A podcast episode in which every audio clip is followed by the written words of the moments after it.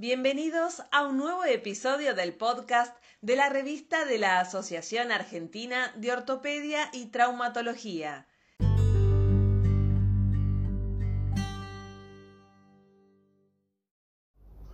Mi nombre es Juan Martín Patiño, soy editor de la sección de Miembro Superior. A continuación, brindaré información sobre los artículos que se han publicado en el número 2 del volumen 86.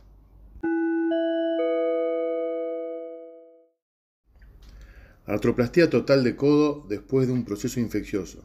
Cirugía en dos tiempos. Los doctores Galucci, Sánchez Saba, Boreto, Seidenberg, Dondorf, Relian y De Carli.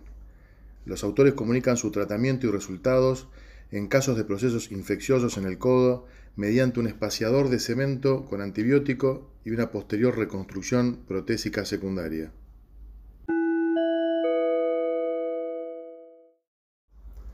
Uso de la matriz dérmica celular para el tratamiento de zonas críticas en defectos de cobertura, serie de casos. De los autores Abrego, Sánchez Saba, Ezequiel Seidenberg, Relian, Dondorf, De Carli y Boreto del Hospital Italiano de Buenos Aires. Los autores presentan resultados y complicaciones de pacientes con heridas graves, con defecto de cobertura en zonas críticas, tratadas con una matriz dérmica celular.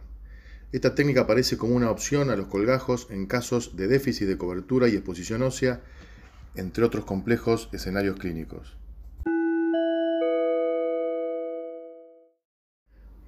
Retorno al deporte luego de una cirugía de la target. Revisión sistemática de la biografía por los doctores Tanoira, Rossi, Franco, Liquitay, Pasqualini y Ranaleta.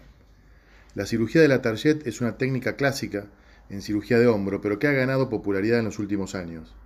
¿Qué tasas de retorno y nivel deportivo posoperatorio podemos esperar? Lee qué nos dice esta revisión sistemática.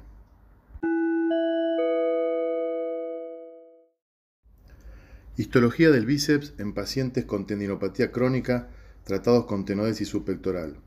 De los doctores Arroqui, Bota, Barrios, Mañero, González, Zanelli, Silvestrini, del Servicio de Ortopedia y Traumatología de la Clínica María Auxiliadora en Olavarría, Buenos Aires, Argentina.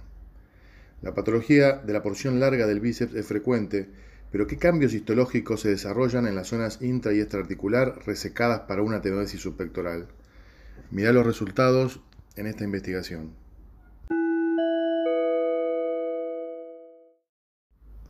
Gracias por escuchar este podcast de la revista de la Asociación Argentina de Ortopedia y Traumatología, sección de miembro superior. Los invitamos a ingresar en el sitio web de nuestra revista para acceder a los artículos mencionados.